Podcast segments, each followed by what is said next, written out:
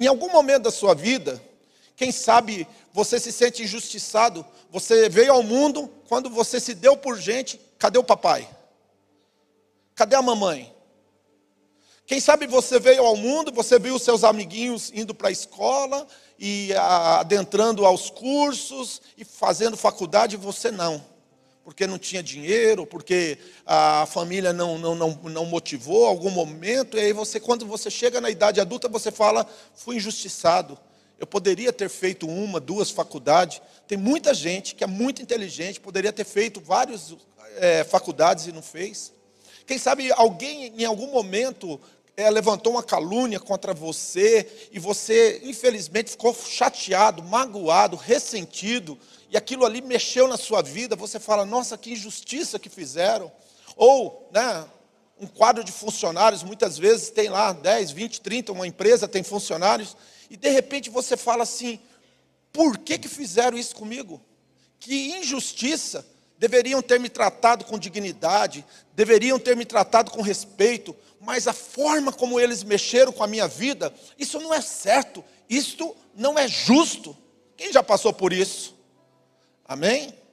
Eu me lembro uma vez que eu trabalhava numa loja e quando eu subi as escadas para pegar uma mercadoria, tinha um senhor e ele estava falando mal de mim e não condizia com o que ele estava falando, com quem eu, o que eu fazia na empresa. Mas aí eu falei com o Senhor, Senhor, que injustiça desse homem.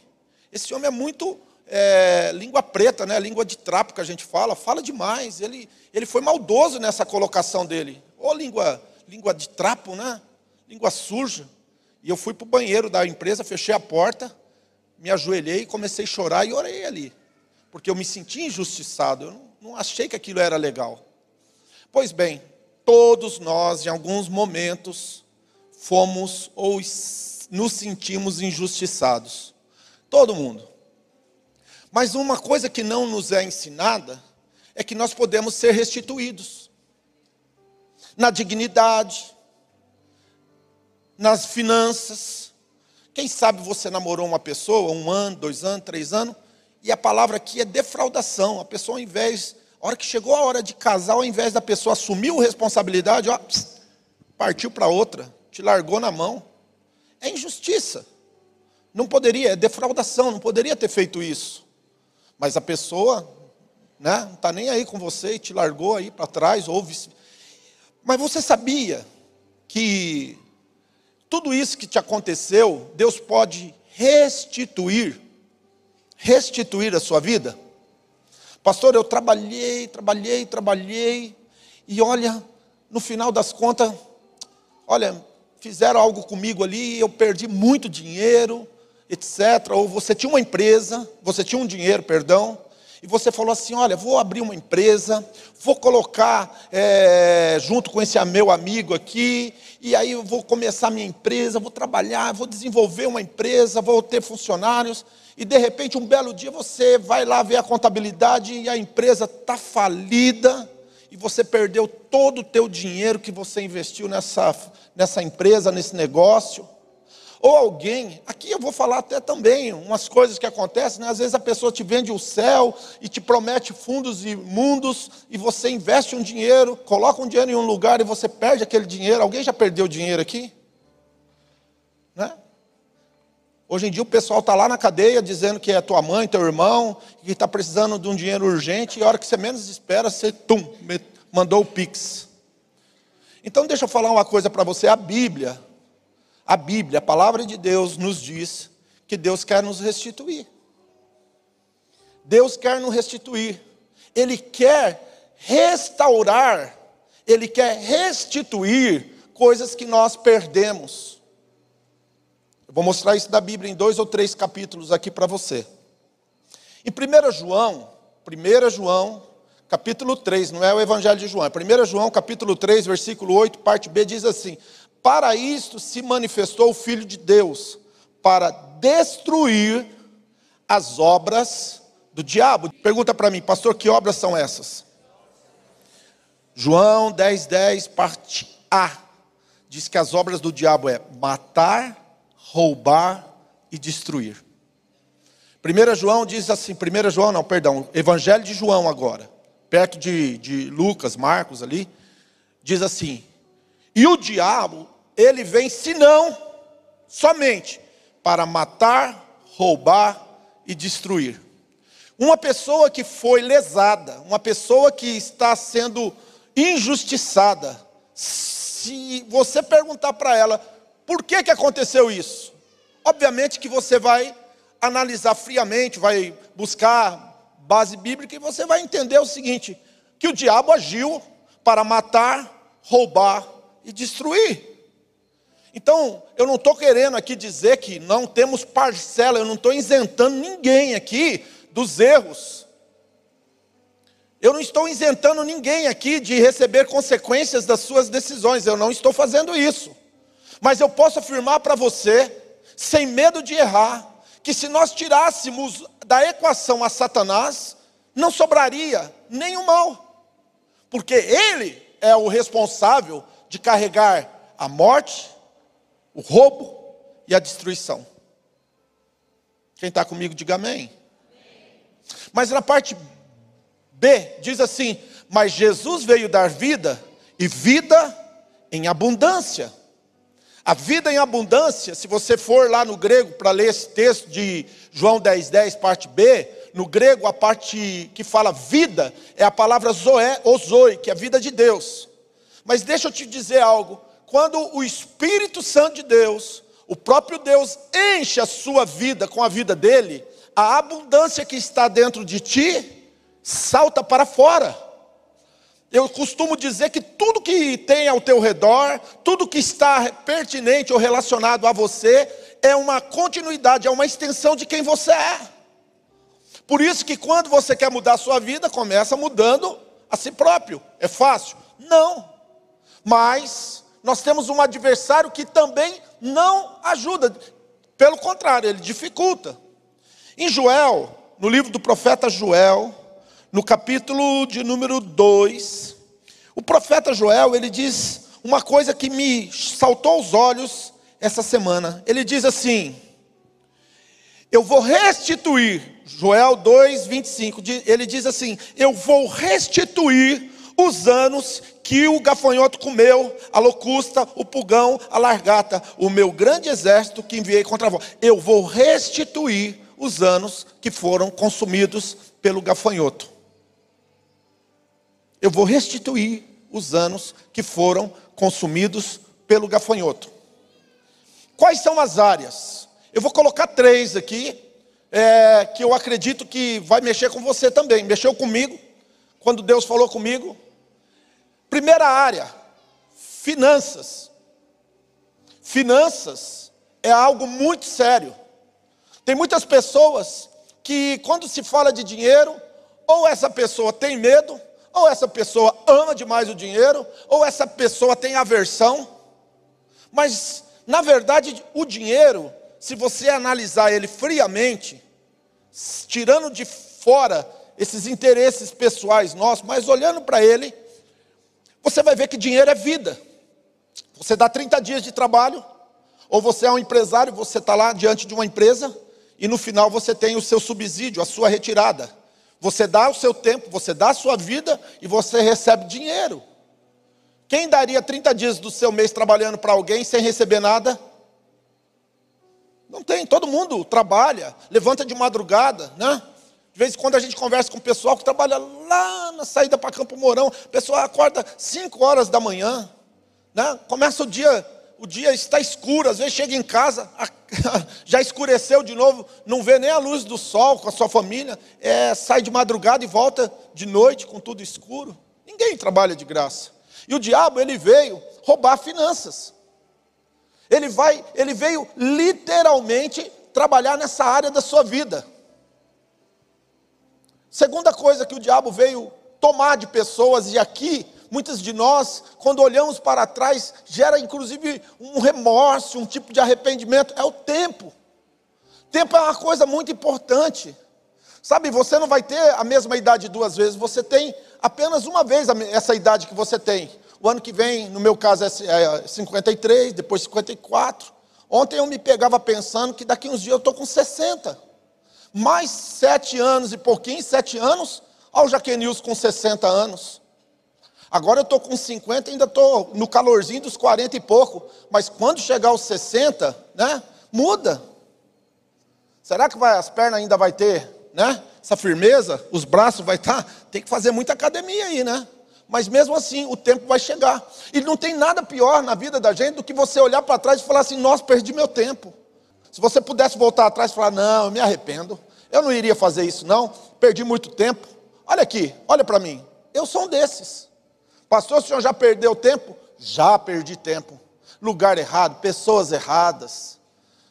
Coisas que eu não, poder, não deveria e não poderia ter feito. Puxa vida, perdi. Até os meus 21 anos, se eu olhar para trás, dos 13 aos 21, 7, 8 anos da minha vida, olha, se não fosse graça e misericórdia, mas eu olho e me arrependo tanto, falo, nossa, como eu joguei meus anos. Quando eu me converti, e hoje eu ainda falo isso, como que eu poderia estar servindo ao Senhor, andando na presença do Senhor? Minha mente estava fresca, não tinha tido traumas, não tinha tido tantas experiências ruins. Eu poderia hoje estar vivendo um outro nível de experiência com Deus se eu tivesse me convertido quando eu era novinho, entregado a minha vida para Jesus. Mas eu me sinto perdendo tempo às vezes também, sabe, com gente que não quer nada com nada, que só quer sugar e não quer tomar uma decisão e não quer mudar de vida. Eu olho para a minha vida e falo: meu Deus, não deixa eu perder tempo não. Porque o tempo é muito importante na equação da vida. O tempo é algo extraordinário. E a outra coisa que muita gente também, né, que o diabo destrói, é os nossos relacionamentos, né? Irmão, irmã, pai, mãe. A gente perde muitas vezes relacionamentos importantes. A gente perde, por quê? Porque o gafanhoto ele entra, ele entra Pastor, eu sou crente, acontece isso comigo? Acontece, irmãos. Pastor, eu oro, acontece isso comigo? Acontece. Entendeu? Grava isso daí, acontece com todo mundo. Às vezes você tem um problema dentro de casa, você tem um problema com, com entes da família. É bom? Não. Mas se você olhar, se você olhar para trás, você fala assim: nossa, eu podia ter aproveitado tanto esse, esse irmão que eu tenho, essa irmã que eu tenho, esse pai que eu tenho, essa mãe que eu tenho, mas o diabo foi lá e meteu o gafanhoto dele lá e roubou anos da sua vida. Relacionamentos que você poderia estar desfrutando e você não está mais desfrutando porque o diabo ele entrou para roubar, matar e destruir. Só que existe um texto, deixa eu ver se eu acho aqui. Diz assim: não se injurie o ladrão quando furtar para saciar a sua alma, tendo fome, mas sendo encontrado, encontrado pagará sete vezes tanto, dará toda a fazenda da sua casa. Vamos aplicar um princípio espiritual? Sabe quantas vezes o diabo tem que devolver para você e para mim? O que o diabo vem matando, roubando e destruindo? Sete vezes mais. É bíblico. Eu, pode, eu vou pegar outro texto da Bíblia sete vezes mais. Agora imagine você por um minuto, se você se você tivesse sete vezes mais a finança que você poderia ter e que o diabo roubou.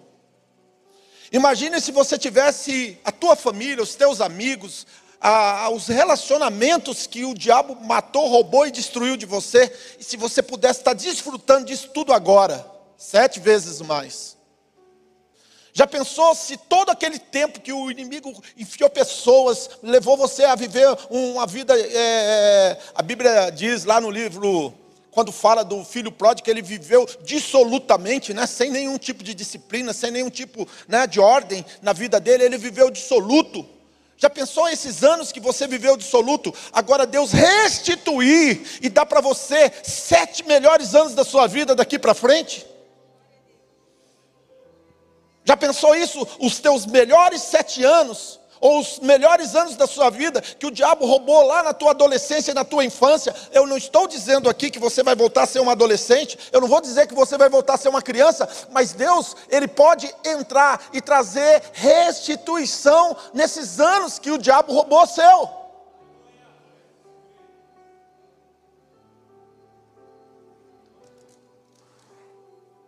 Está na Bíblia uma mulher chamada Ruth, ela, ela quis seguir a sua sogra chamada Noemi. As duas estavam literalmente mendigando. Quando Ruth e Noemi chegaram na terra de Belém, na terra de Judá, a Noemi disse: Olha, vai, vai pegar o resto lá do, do, do, do da plantação da colheita de um parente meu chamado Boaz.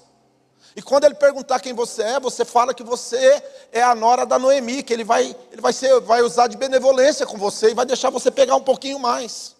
E é exatamente isso que aconteceu. Noemi, ela ficou, já era uma senhora de idade. Ruth foi para os campos de Boaz. Deixa eu falar uma coisa para você muito importante. Campos de Boaz. Campos de Boaz, diga Campos de Boaz. O que é o campo de Boaz? É a igreja, é a casa de Deus é o lugar onde a palavra é pregada, é aonde a palavra de Deus é ensinada, aonde você recebe oração, aonde você recebe ensinamento. A, a, Ruth, a Noemi disse: fala para Boaz que você é minha parente, deixa você ficar lá no campo dele. É o campo de Jesus, irmãos. Jesus, o filho pródigo disse: Até os servos, até os empregados da casa do meu pai têm abundância, até os empregados e os servos na casa do meu pai come bem, veste bem, dorme bem. Vou voltar para lá, vou parar de apacentar porcos. Foi isso que o filho pródigo disse. E se tiver algum pródigo agora, deixa eu te falar: não existe um lugar melhor para estar do que na casa do pai. Na casa do pai tem abundância. E aí sabe o que acontece? O Boaz acaba casando com Ruth. Eu vou, eu vou, vou, vou resumir aqui. E ela tem um filho. O nome dele é Obed.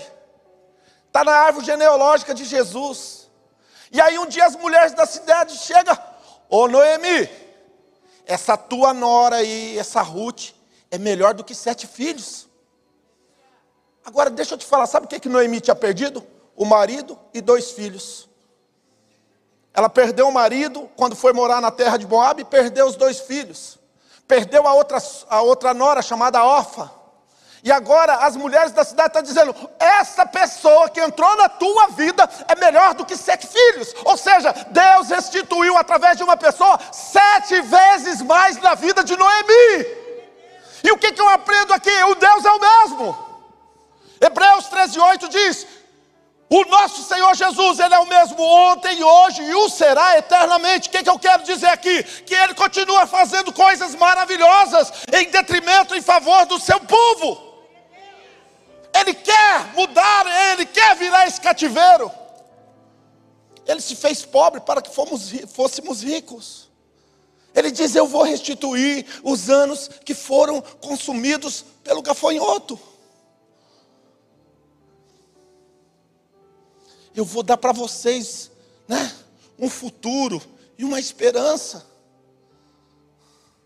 Jeremias 29, 11 diz: Eu, Senhor, que bem sei, eu, Senhor, que bem sei, que pensamentos que eu tenho para você. São pensamentos bons, são pensamentos de paz, são pensamentos para dar para vocês um futuro e uma esperança. Sabe, meu irmão, quando você é restituído, a restauração que Deus faz na tua vida, a restituição que Deus faz na sua vida, ela promove esperança.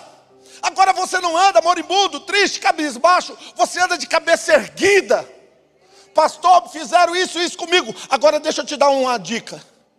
Busque ao, re, ao reto e justo juiz, ele vai julgar a sua causa. Se há injustiça, precisa de justiça. E quem pode fazer justiça? Deus. O Senhor Jesus, Ele é o teu advogado. O apóstolo João, em 1 João, diz: Filhinhos, não pequeis, mas se todavia vós pecardes, sabei que a, a destra de Deus há um advogado que cuida da tua causa. Pastor, você não sabe, a minha causa é causa perdida. Jesus nunca perdeu uma causa. Pastor, quando que Jesus não ganhou a causa? Quando a pessoa não confessa. Quando ela não confessa e deixa, como está escrito em Provérbios 28, 13. Mas se você confessar e deixar, a Bíblia diz que Ele vai mudar a tua história. Ao que confessa e deixa, alcança misericórdia, mas o que encobre nunca prospera. Jesus não quer perder tua causa. Mas aqui vai uma boa e forte notícia da noite. Você precisa entender que é nos campos de Boaz, é na casa do Pai que as coisas acontecem. Sabe, você pode viver por vista, você pode viver por esforço, mas você pode viver por fé. E quando você atinge esse nível, aonde você quer mais de Deus, você vive na presença dele, agora ele é o teu galardão. O meu galardão é Jesus. Olha o que Jesus fez, irmãos. Olha o que Jesus faz. Olha o que Jesus é poderoso para fazer, tanto no campo natural quanto espiritual. Sabe, pastor, me perseguiram Irmãos, você vai ver essas pessoas tendo que honrar você e te respeitar, porque Deus vai fazer que nem fez com Mordecai. Mordecai estava sendo perseguido e injustiçado, e um dia o rei colocou ele em cima do cavalo com a capa do rei, com a coroa do rei, e fez o homem que estava perseguindo ele andar puxando o cavalo, dizendo: Este é um homem importante. Este é um homem que o rei quer honrar. Sabe quem é esse homem, essa mulher que o Senhor quer honrar? É você. Ele vai restituir. Só que você tem que entender o seguinte: como que eu ativo isso na minha vida? Buscar-me-eis e me achareis quando me buscardes de todo o vosso coração. Qual que é a chave, pastor? Busque ao Senhor. Buscar o Senhor em oração, nas campanhas, nas vigílias, nas leituras da palavra, no engajamento, no comprometimento de viver uma vida com Ele e a restituição sete vezes mais vai acontecer. Pastor, já aconteceu restituições na sua vida? Sim, mas não foram sete vezes, foram setecentas vezes. Porque a Bíblia diz que ele superabunda muito mais daquilo que pensamos, daquilo que pedimos. Ele superabunda, ele vai superabundar na tua vida. João 10, 10, ele vai te dar vida.